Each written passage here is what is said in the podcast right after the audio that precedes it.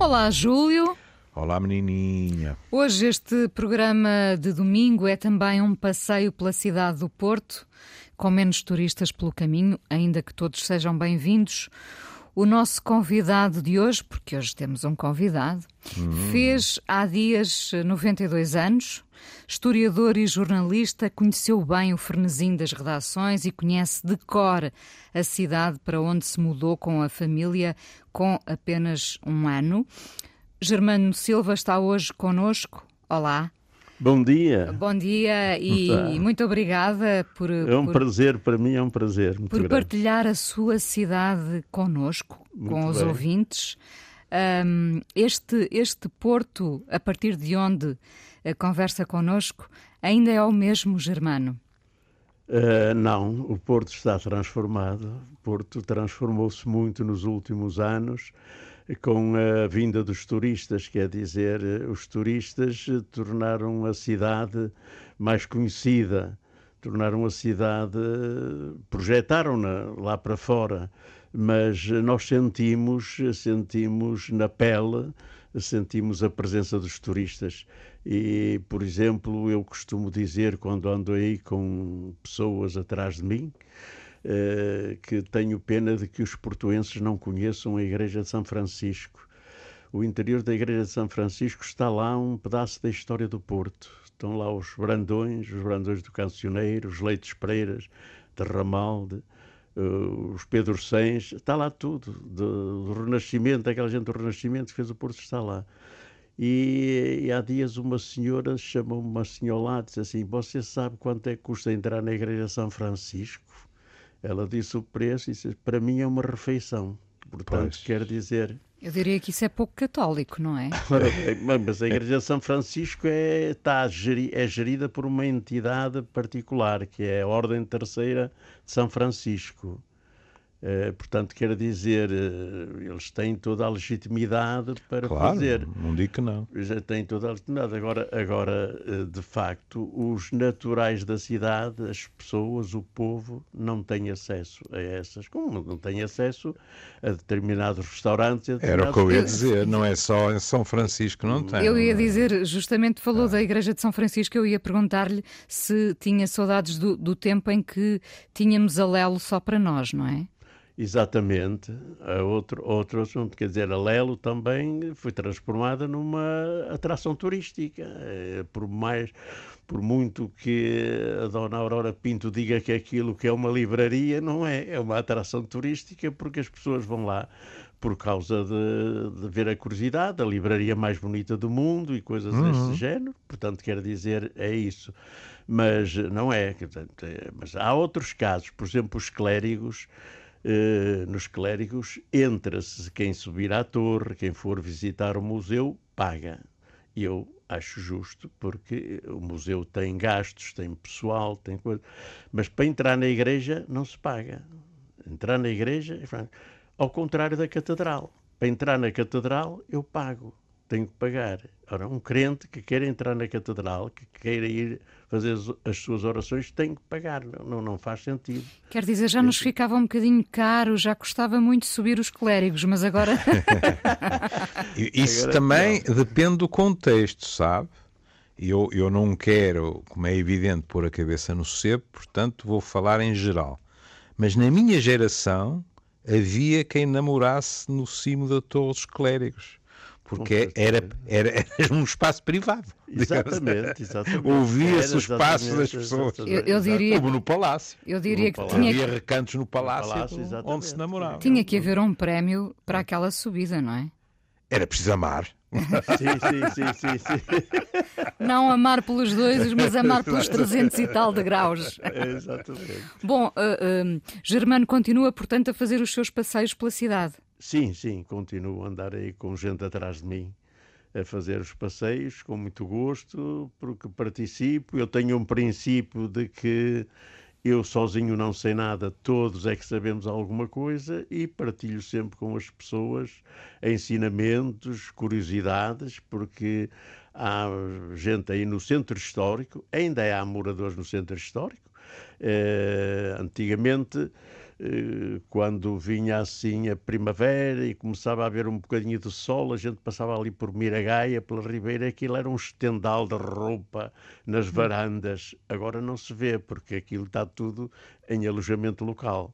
Mas uh, ainda há gente que vive lá e eu costumo aos domingos de manhã, porque é mais sossegado, não há trânsito, eu vou fazer fotografias, fotografar recantos que eu sei que vão desaparecer um dia destes uhum. e ficar com e às vezes surpreende-me que as pessoas estão uma senhora à janela e vê-me assim e pensa assim, olha, ó senhor, anda à procura de alguém, quer dizer, este espírito é. de partilha é, é, é, formidável aqui no Porto. Mas sabe que, uh, Germana, a minha profissão é ouvir.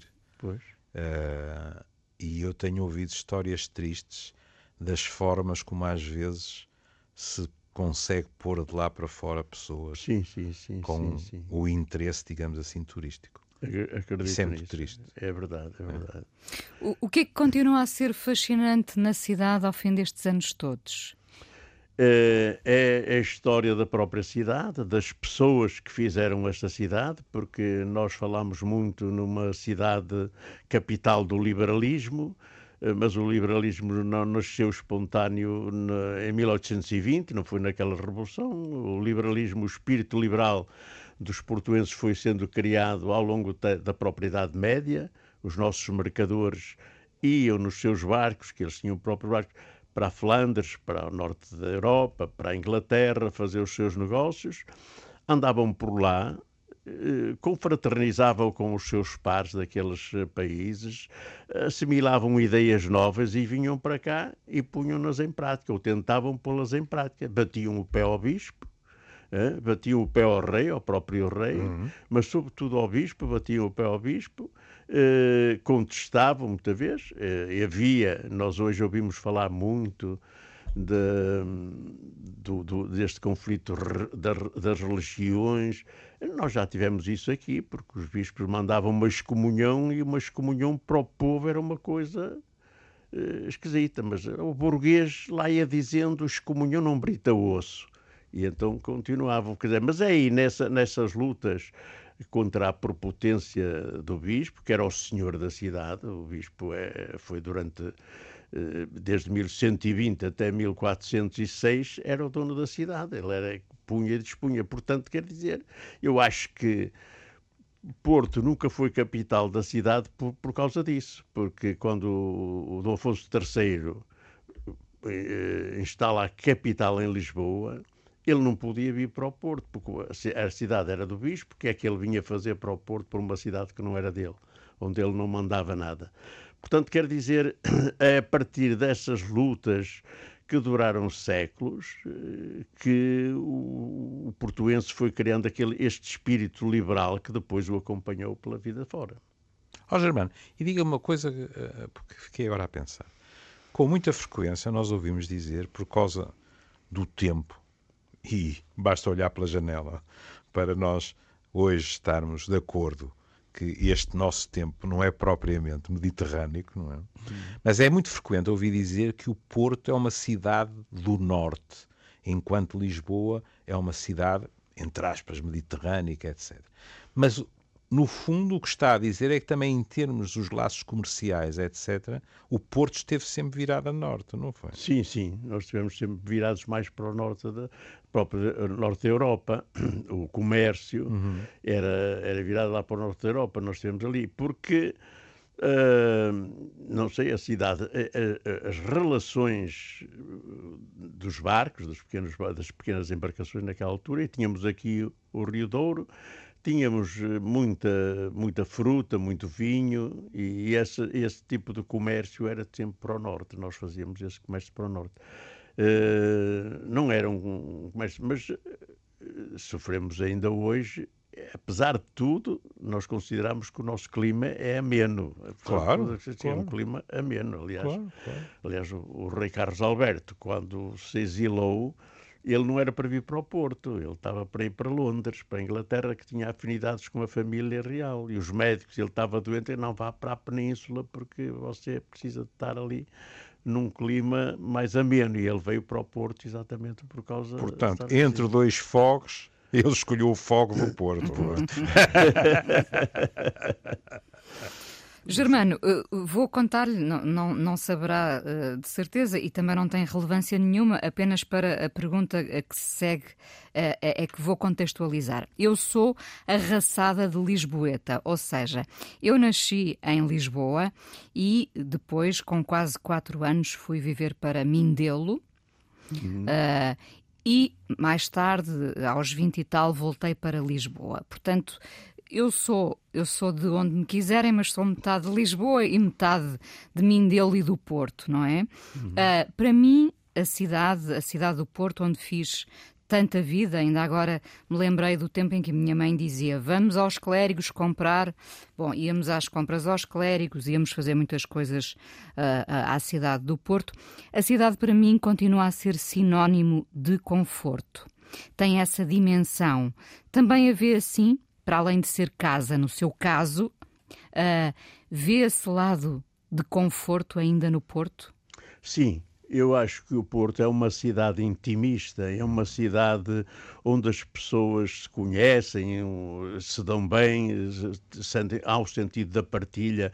Olha, eu vivi sempre numa ilha, desde miúdo, vivi sempre, tipo, nasci no seio de uma família muito pobre e vivi sempre numa ilha. E, e, uma ilha não é o que muita gente pensa que é um estendal de miséria. Não, uma ilha é uma comunidade muitos que têm um sentido da partilha, da entreajuda, do espírito comunitário muito grande. Eh, são capazes as mulheres de andar ao barulho. O barulho é uma zaragata que andavam uhum. um dia inteiro e por, e por, coisas muito fúteis. Eh, a gente formava uma equipa de futebol e havia um que não entrava, ia se queixar à mãe. O Tono não me deixa entrar no jogo, deixa lá porque também eles são rapazes mal criados e tu anda para aqui. E a mãe do Tono ouvia, o que estás a chamar mal criado ao meu rapaz? E aquilo durava o dia inteiro. Mas se houvesse um problema, no São João, por exemplo, a grande festa do São João, no bairro do Cruzinho, onde eu vivi a minha infância, se houvesse uma quando sair à rusga, tem que ficar alguém porque a Tininha está de cama, alguém tem que ficar hum. a tomar hum. conta, alguém tem que ficar. Portanto, partilhavam as coisas, aquilo era gente que tinha origens na província, recebiam pequenos mimos, uvas, eh, fruta, distribuíam, partilhavam, era, era um sentido da partilha muito grande. E este sentido eu acho que ainda continua a, a sentir-se no Porto, exatamente, e nesses bairros, nessas ilhas, elas já são poucas, agora estão transformadas transformá-las em, em, em, alojamentos locais. Há um bairro que é uma ilha, o bairro Herculano, que é uma coisa fabulosa. Eh, as pessoas, aquilo é florido por todo lado, as ruas todas floridas. Já teve uma igreja, teve duas mercearias, agora não tem nada. E agora até os sanitários que eram comuns, porque não havia sanitários individuais nas casas, até os sanitários transformaram num apartamento. Caramba! aproveitar, aproveitar ao máximo. Que eram cinco ou seis e fizeram aquilo e fizeram um apartamento. Fizeram ali um Mas esse, esse, espírito, eu, eu sou testemunha disso. Uhum. Porque já ao, ao longo destes anos.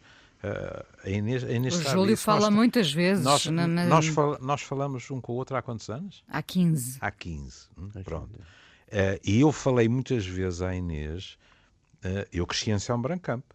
E havia ilhas em São Brancampo. E é um sítio bem bonito bem da bonito, cidade. É. Sossegado, é. tranquilo. E minha mãe... Ali à sombra do Monte Tadeu. É, é. Joguei numa cidade invicta. Sim, cidade invicta. Naquela altura dizia-se ping-pong, não era ténis? Exatamente. Pronto, E minha mãe dizia-me, Julinho, olha que aquelas pessoas têm dificuldades. Tu não deves aceitar os convites. Mas era impossível. Porque nós jogámos futebol na rua, naquela altura, era o lá vem um, sim, um sim, automóvel. Sim, e eles diziam, o filho da Clarinha, diz ao filho da Clarinha para vir jantar também. E eu ficava todo contente, eu era filho único ainda por cima, é? e havia uma enorme solidariedade entre aquela gente. Muita é? gente, muita solidariedade. E era muito engraçado, porque não era só eu que era conhecido, por acaso, eu era uma exceção, porque eu era conhecido como um filho da mãe. Pronto, se calhar, se calhar era um pronúncio do que eu viria a ser, mas, mas, era muito assim, era, era o filho do polícia, o filho do barbeiro, etc. Pronto. Olha, aquele é o filho de não sei o quê, aquele é o filho... E havia ali o tecer, digamos assim, um, um, um, o tecer de uma solidariedade que resistia Muito a grande. tudo. Eu, eu, eu fiz a instrução primária numa escola que funcionava mesmo em frente ao Palácio, na Rua do Manuel II, um edifício que era dos Vanzeler, da família Vanzeler. E, e, e, e na escola aquilo era gente ali do Campo Pequeno, do Parceria Antunes, daquelas ilhas, e era tudo gente muito pobre. Nós éramos, íamos descalços, mas andavam lá os burmestres, os, os, os Niepor, os Briticunhas, os Vanzeleres também andavam. Então, e- eles eram os meninos, nós éramos os rapazes. Então, assim, e, e- e eles sentiam necessidade de ficar. Havia um, não sei de que família era, que vinha com uma empregada que o vinha trazer. E ele queria se desfazer da empregada, já não queria chegar lá com a empregada, porque nós brincávamos com ele depois sobre isso. E portanto, quer dizer, mas havia ali, eles sentiam a necessidade de se aproximar de nós, porque depois queriam ter as mesmas brincadeiras, as mesmas coisas connosco. Portanto, quer dizer, eh, eh, eu senti sempre o Porto como uma cidade intimista, uma cidade eh, que acordava muito cedo, no- nos anos eh, 50, 40, 50, nós acorda- a cidade acordava com as sirenes das fábricas a chamar os operários para o trabalho.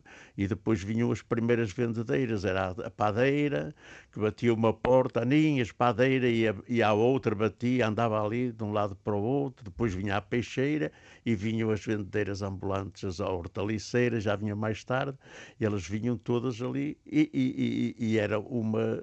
Elas já sabiam o que é que a Aninhas queria, o que é que ela queria, a leiteira também. Leiteira, bem. Essa gente toda. Lembro É muito curioso. O, meu- o- meu marido diz que se lembra do tempo em que ia a biscoiteira com a lata cheia de biscoitos porta a porta. De Valongo. De vinham Valongo, é, exatamente, exatamente. Os biscoitos, os biscoitos de Valongo. Vinham, sim, senhor. Elas andavam e, e- e batiam de porta a porta. E havia depois o repertório dos ceguinhos. Os ceguinhos era um senhor que era cego, tocava um, um instrumento, uma, uma guitarra, uma viola, uma harmónica, e uma rapariga cantava e, e havia um rapaz com uma boina que ia pedir.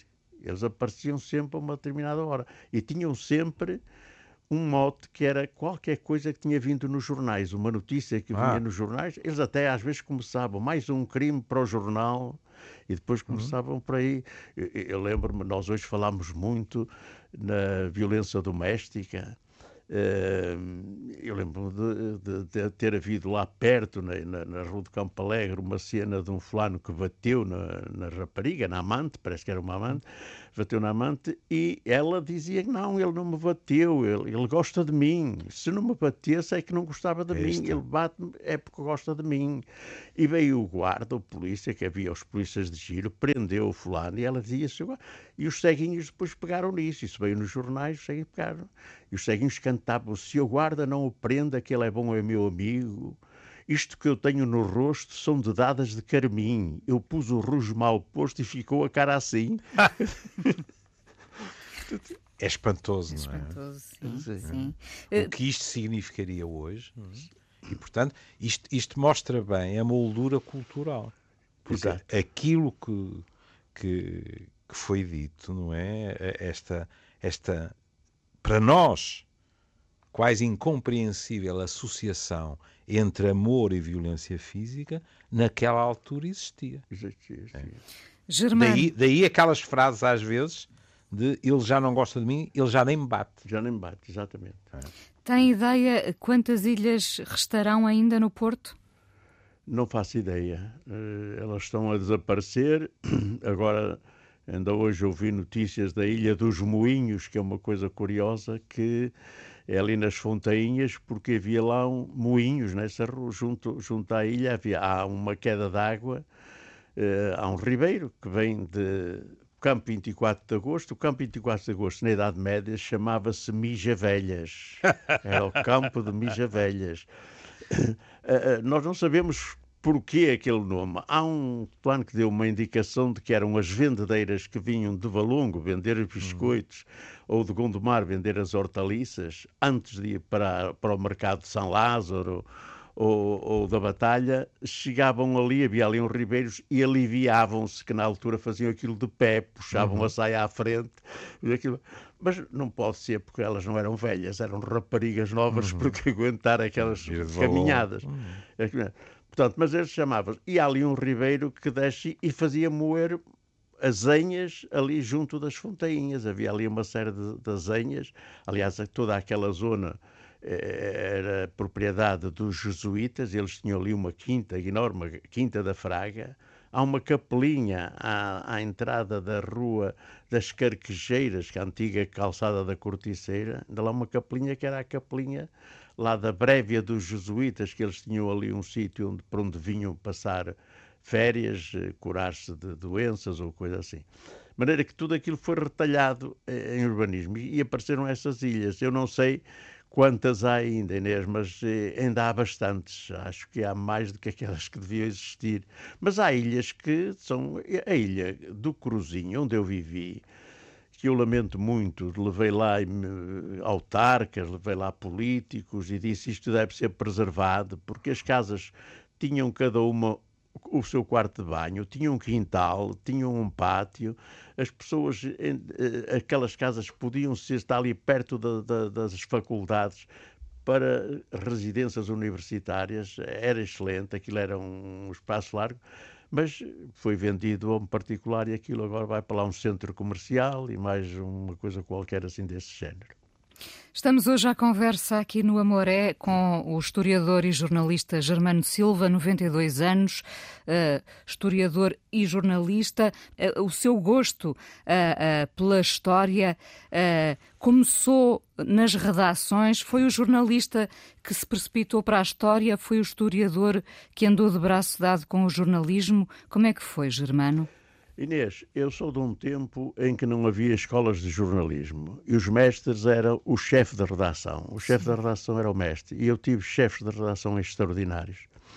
Uh, tive um chefe de redação que era ateu, era comunista, soubemos depois mais tarde que ele era comunista, depois de 25 de Abril, era ateu, e oferecia-me livros assim, As Confissões de Santo Agostinho. E eu perguntava, não estou a perceber, ó oh, chefe, lê para saberes utilizar a palavra, as palavras ali. Depois ofereceu-me o, o, Novo Testamento. Eu voltei a dizer, então não estou a perceber. E ele assim, lê as Epístolas de São Paulo. Lê para a, aprenderes a dizer o máximo com o mínimo de palavras. As epístolas, há epístolas que são reportagens. E ele sabia aquilo, ele conhecia. Mas era que esse chefe de redação, eu um dia fui fazer um trabalho, eh, era um incêndio, era suposto ser um incêndio, aquilo não houve, não era nada. E eu fiz uma notícia insípida, assim vulgar, e no dia seguinte, o janeiro, o primeiro de janeiro, trazia uma história, porque na casa onde tinha havido o incêndio tinha nascido e vivido e morreu o Arnaldo Gama, que foi o grande romancista histórico do Porto. E ele disse assim, eu assim, eu não sabia, pois, não saber não, não faz mal. Agora, se tu não quiseres saber é que é pior. Mas é que tu, para seres um bom repórter da cidade, tens que conhecer a cidade, tens que conhecer as coisas. E eu comecei aí, havia um anuário lá na redação, um velho anuário, que tinha um roteiro da cidade no, no final. Eu andei ali a ver e comecei pelas ruas que mudaram de nome eu comecei a ver Rua Alves da Veiga, chamava-se antes Rua do Malmerendas. Era muito mais bonito, Malmerendas.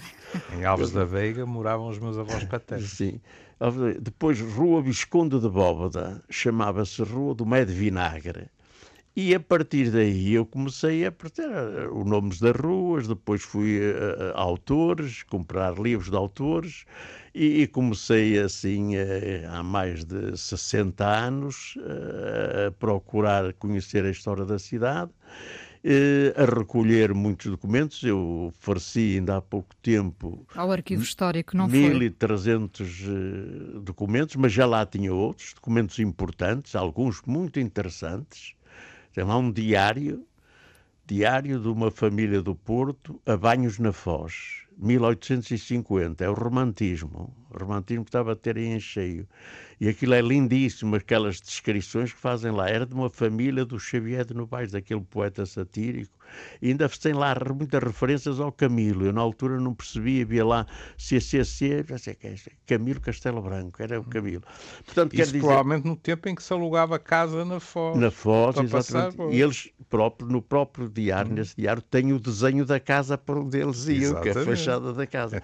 Portanto, quer dizer, daí eu comecei assim com um chefe de redação, que era o, eram os mestres. Há sempre um mestre, não é? Um mestre, era, mas o mestre chamava-me e dizia assim: a, a redação do, do Jornal Notícias era na Avenida dos Aliados sais daqui, sobes ali, metes ali a Magalhães Lemos, sobe Passo Manuel, viras em Santa Catarina, tornas a virar em Fernandes Tomás, depois viras em Sá da Bandeira, depois vem ter comigo. E eu assim, mas o que é que há? Vai, vem, vai. E eu chegava lá e ele dizia assim, olha, nesse percurso deve ter havido uma coisa qualquer que te chamou a atenção, um grito, um tipo que travou de repente, qualquer coisa. Eu quero que sobre isso escrevas uma hum. crónica, tens aqui três papéis. Era a maneira de averiguar da capacidade de, imaginativa, da capacidade criativa do indivíduo. Quer dizer, era uma maneira que eles tinham. Portanto, quer dizer, esses, eh, essas figuras desapareceram da redação. Olha, já agora ficou triste quando soube que o seu JN ia sair daquele edifício histórico? Já saiu. Já saiu, pois. Já saiu. Já saiu. É pena, até tinha lá, tinha lá uma uma paragem do autocarro que era a paragem do Jornal de Notícias. E aquele edifício tem uma história curiosa, porque o jornal estava na avenida e nos anos 60, 69, 68, 69 começou a ter uma grande expansão. Eh, chegou a atingir 100 eh, mil exemplares, ultrapassava aquilo. A máquina, a impressora, não tinha, só tinha capacidade para 50 mil. De maneira que aquilo tinha que mudar. E, inicialmente, o primeiro sítio era onde está hoje este, uh, o, o, Parque de Estacionamento da Trindade, ao Sim. Largo da Ordem. Uh, era ali, era um edifício baixo por causa da volumetria da igreja e não sei o quê. E o diretor do Jornal Notícias, o Pacheco Miranda, que foi um homem extraordinário, um grande diretor, ele era, era um homem, politicamente era monárquico, mas era um liberal, era um homem liberal, ele lutava contra a censura, protestava, fazia as suas coisas. Veio de uma visita a um jornal eh, em Itália, não sei onde, e disse: Nós temos que mudar de sítio. O futuro nós temos que fazer para um sítio onde possa construir um edifício em altura. Porque o futuro vai ser um jornal, uma rádio e uma televisão. E ele tinha essa previsão nos anos 60. Faltou a televisão. Ele ainda chegou a ter, ainda chegou a pensar na altura, havia aqueles emissores do Norte Reunidos, uhum. havia uma ideal rádio que andava ali com negociações. Mas, entretanto, depois veio 25 de Abril e aquilo tudo desmoronou-se, aquele sonho dele. Mas a rádio ainda lá esteve, porque a TSF esteve lá sim, mesmo. Sim, ainda está lá, a TSF, sim, sim. depois veio mais tarde a TSF. É, Eu... como, é como se, com tudo isto que estamos a dizer, é inevitável a mudança, não é? Uh, mas é como se, de repente, tivéssemos outro desenho da cidade. Tudo o que estamos aqui a dizer são, para nós os três, com diferentes idades, uh, memórias e memórias afetivas, não é? Eu lembro-me de ir à Ordem da Trindade visitar a minha tia, que trabalhava lá, saía na estação da Trindade, uh, como lhe disse, aos clérigos, fazia ali muita vida, não é? Passava pelo edifício do JN e para mim era uma coisa imponente. Eh, estamos a fazer agora outro desenho da cidade. Será que estamos a resistir desta forma eh, pelo peso das nossas memórias afetivas? Uh, Inês, uh, nos últimos 50 anos o mundo deu uma volta muito grande. Nós estamos numa transição muito grande e é diferente. Eu, a mim nunca ninguém me ouviu dizer três coisas. Era no meu tempo é que era bom, dizer assim, uhum. ai, quem me dera ter agora 20 ou 30 anos, já tive, já fiz o que tinha a fazer, e agora andar para a frente. E, e portanto, quer dizer, e agora é diferente. Eu, quando entrei para o, para o Jornal de Notícias, comecei, escrevia com uma pena da par, com tinta. Tinha um tinteiro e pena da par. E depois passei todas aquelas fases da, da do, do o, o, telex, que era uma coisa barulhenta, que fazia sim, muito barulho, sim. depois o fax, que foi uma inovação fabulosa, e, e, até a internet, quer dizer. Portanto, quer dizer, isto alterou-se, mudou-se por completo. Nós tínhamos uma classe, a dos tipógrafos, que era uma classe muito unida com os jornalistas, era uma classe muito culta, eles eram os primeiros a ler comunicações científicas, a ler poemas, a ler livros. Eles tinham acesso a isso tudo e desapareceram, hoje desapareceram, não há tipógrafos. Nos princípios, quando o jornal se informatizou, eles ainda andaram por ali, mas já não lhe chamavam tipógrafos, chamavam-lhe teclistas. batiam teclas. Portanto, quer dizer, nós estamos numa, numa, numa alteração. Eu, para ligar para os bombeiros da Vintes, discava um, um algarismo, que era o 9, e aparecia uma menina do lado lá e dizia troncas. Eu nunca percebi o que é que é dizer troncas. troncas. Troncas. E eu assim, depois eu dizia há 20 Oliveira Vilar. Depois ela tornava a meter umas cavilhas e eu via só outra menina dizia há 20 Oliveira Vilar. E eu dizia há 20 número 2, que eram os bombeiros, para perguntar se havia alguma coisa. Ora bem, eu, hoje com o telemóvel, em segundos eu estou em contacto com Tóquio, com o Rio de Janeiro, com uh, os Estados Unidos, quer dizer, é, é, tudo mais fácil, a comunicação é muito mais rápida. Agora, será mais eficiente? Eu acho que não. Eu acho que uh, há uma falta de. Os jornais deixaram de ter comunicação com o leitor a comunicação com o leitor deixou de existir. Quer dizer, é, é, tudo feito na redação. A redação é tudo cozinhado ali. É internet, vai tudo à internet, procurar na internet. Uh, no meu tempo, as redações eram um lugar divertido, as pessoas divertiam-se, havia. E eu hoje às vezes chego a uma redação, aquilo parece um velório. Eu fico assim um bocado. Porque as pessoas estão apreensivas, as pessoas vivem apreensivas, não sabem o que é o futuro da manhã, o que é que vai acontecer, o que é que acontece. Portanto, quer dizer, mas eu acho que é diferente, as coisas estão a ser diferentes. Nunca me esqueço de uma coisa: havia um tipógrafo aqui no Porto, que foi chefe da tipografia de Janeiro, que era um homem muito culto, chamava-se Manuel Pedro.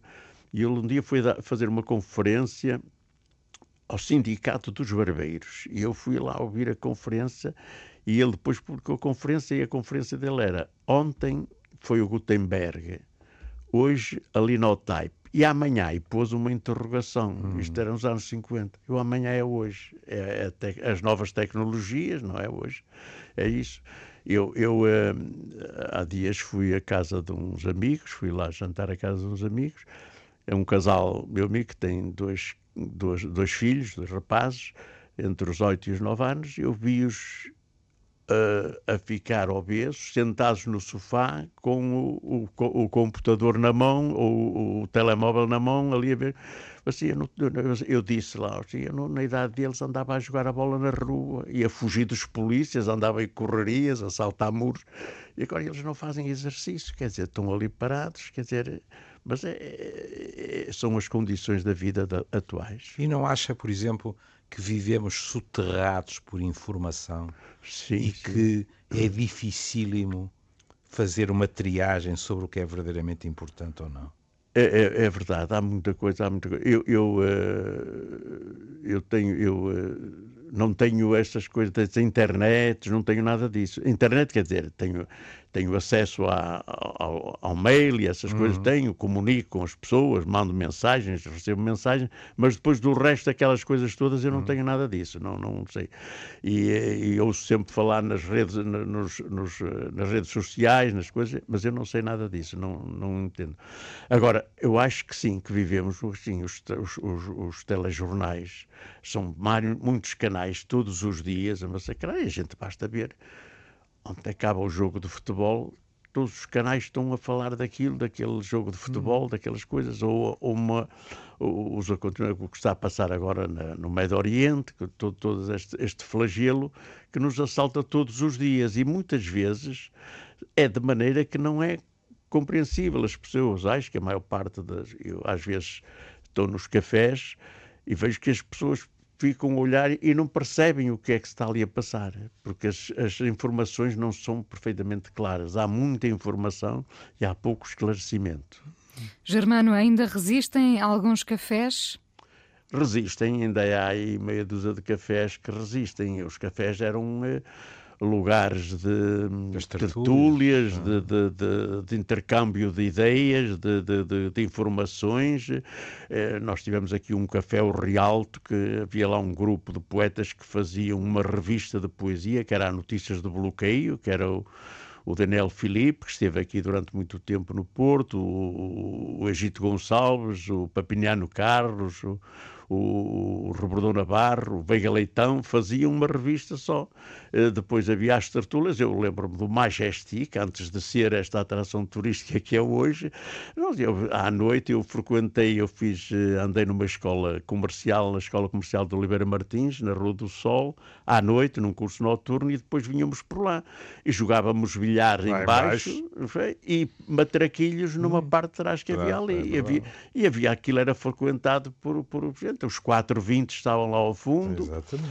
E, e, havia, e havia um movimento muito grande, havia quem fosse lá ler poemas, quem levasse uma guitarra ou uma viola e cantasse. Ó Germano, e... para quem eventualmente não saiba, diga lá quem eram os 420. Os 420 eram o Armando Alves, uhum. o José Rodrigues, eh, o Jorge. Eram, eram quatro agora. Não sei os outros dois, não me lembro dos outros dois. Jorge Alves, Jorge. Eram quatro, eram, quatro eram, eram alunos da Escola de Belas Artes que estavam em conflito com o ensino, o método de ensino, e estudavam sozinhos na, na, no Majestic e depois iam fazer os exames.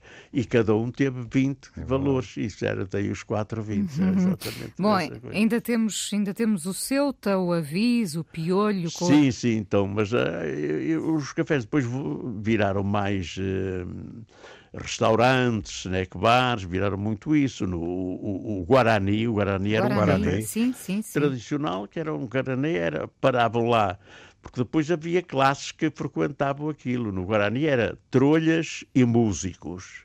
Eu lembro-me que uma ocasião houve um conflito, havia uma a Casa de Espanha ia fazer um baile de carnaval e depois contrataram uma orquestra que era lá no Guarani. Iam lá e, contactavam um músico e ele arranjava ali um grupo para ir lá tocar o baile.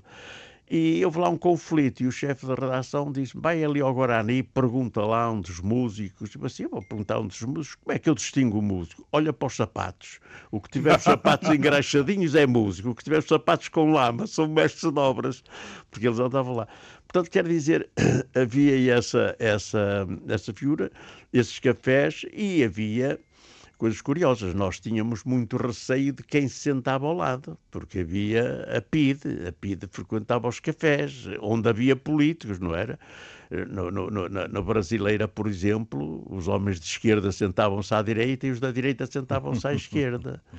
E, e no, no Majestic, lembro-me que havia lá um senhor já de idade, um empregado, e à noite, e de vez em quando ele chegava junto à copa e pedia: sai um café e um caladinho. E a gente, oh, caladinho, está aí, está aí a polícia. Está aí a polícia. é, aquilo que dizíamos há bocado, não é? As moedas têm duas faces. Eu aqui, na clandestinidade, fui à Wikipédia e cá está, os 420. Jorge Pinheiro, Jorge Armando Pinheiro. Alves, Ângelo de Souza. Ângelo de Souza. Como é que eu pude esquecer o Ângelo? E José Rodrigues. Ó oh, Germano, e porque estamos, eu vou-lhe dizer, este programa foi tão interessante que foi provavelmente o programa longo do Amor não, não foi por mim, foi que por mais rapidamente passou, é verdade, não é? é isto, isto, foi, isto é o início do passeio, é, não é? Isto, nem, nem chegámos a meio do passeio. Se lhe pedíssemos agora uh, para dar um passeio pelo Porto, isso iria incluir obrigatoriamente que paragens? Eu faria um passeio pela Beira Rio pela beira rio, começar ali juntar a ribeira, começar a subir ali um pouco a rua. E todas aquelas ruas, as ruas da a rua da Reboleira, ainda hoje, a rua da Reboleira hoje é mais conhecida por causa de uma farmácia que havia lá que era o Toninho da Reboleira que curava doenças venéreas aos jovens daquele tempo. E aquilo era com nitrato de prata. Pois. E ele vinha à porta e eles e eu, eu tipo ia a correr. Este só para na foz. Ele corria. maneira que, mas a Rua da Reboleira é uma rua muito interessante por causa das pessoas que ali viveram, dos hospitais. Ele viveu, o primeiro, a primeira gafaria teve ali naquele sítio, havia ali uns hospitais. O, os Pedro Sens viveram ali, os Vanzelés viveram ali. Queixavam-se que os navios que entravam davam tiros e fazia-lhes danos na, nas moradias.